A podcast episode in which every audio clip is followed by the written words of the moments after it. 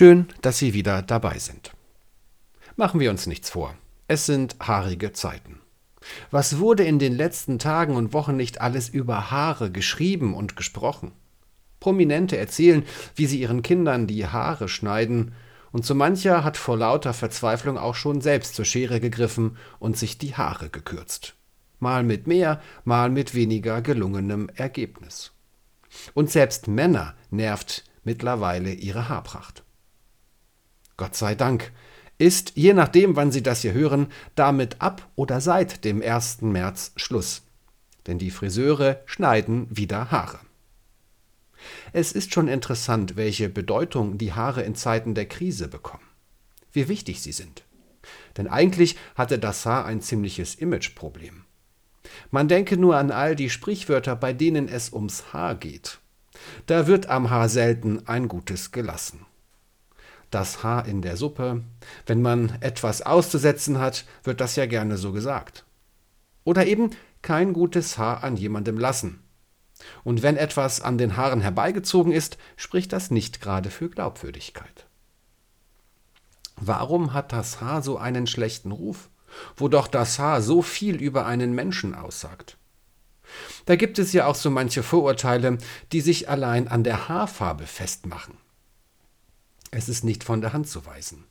Haarfarben, Frisuren, das Haar an sich übt eine Bannkraft aus. Wenn ich nur überlege, was über die Haarpracht des ehemaligen amerikanischen Präsidenten so alles gesprochen wurde. Aber warum ist das Haar eigentlich so wichtig? Nun, weil es uns schmückt und uns eine individuelle Charakternote verleiht. Man könnte auf die Idee kommen und sagen, sag mir, wie deine Haare liegen, und ich sage dir, wer du bist. Ja, Haare haben eine besondere Bedeutung, sagen viel über ihren Träger aus. Das war schon zu den alten Zeiten so. In der Bibel zum Beispiel sind Haare keine Privatsache, eher ein Politikum.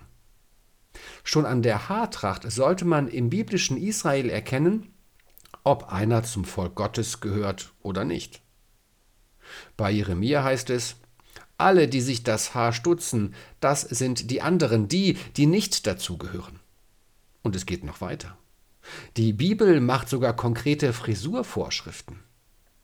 Ihr sollt euer Haar am Haupt nicht rundherum abschneiden, noch euren Bart stutzen. Der sogenannte Fokuhila, die Haare vorne, kurz hinten lang, kombiniert mit einem episch langen Bart, geht biblisch also vollkommen in Ordnung, was wiederum schlecht für mich ist. Und Haare stehen biblisch irgendwie auch für die Kraft Gottes. Bei Simson zum Beispiel. Nachdem ihm die Haare geschnitten wurden, verließ ihn auch seine Kraft. So kann es gehen. Graue Haare übrigens findet die Bibel ganz schön. Das Buch der Sprüche weiß, graue Haare sind eine Krone der Ehre, auf dem Weg der Gerechtigkeit wird sie gefunden. Jesus sagte einmal, die Haare auf eurem Haupt sind alle gezählt, fürchtet euch nicht. Als Mann mit immer dünner werdendem Haar mache ich meinem Schöpfer wenigstens beim Haarezählen nicht so viel Arbeit. Und ich denke, egal ob mit, mit wenig oder ohne Haare. Gott gibt mir Kraft. Und er lässt ein gutes Haar an mir. Das ist doch was. Oder? Amen.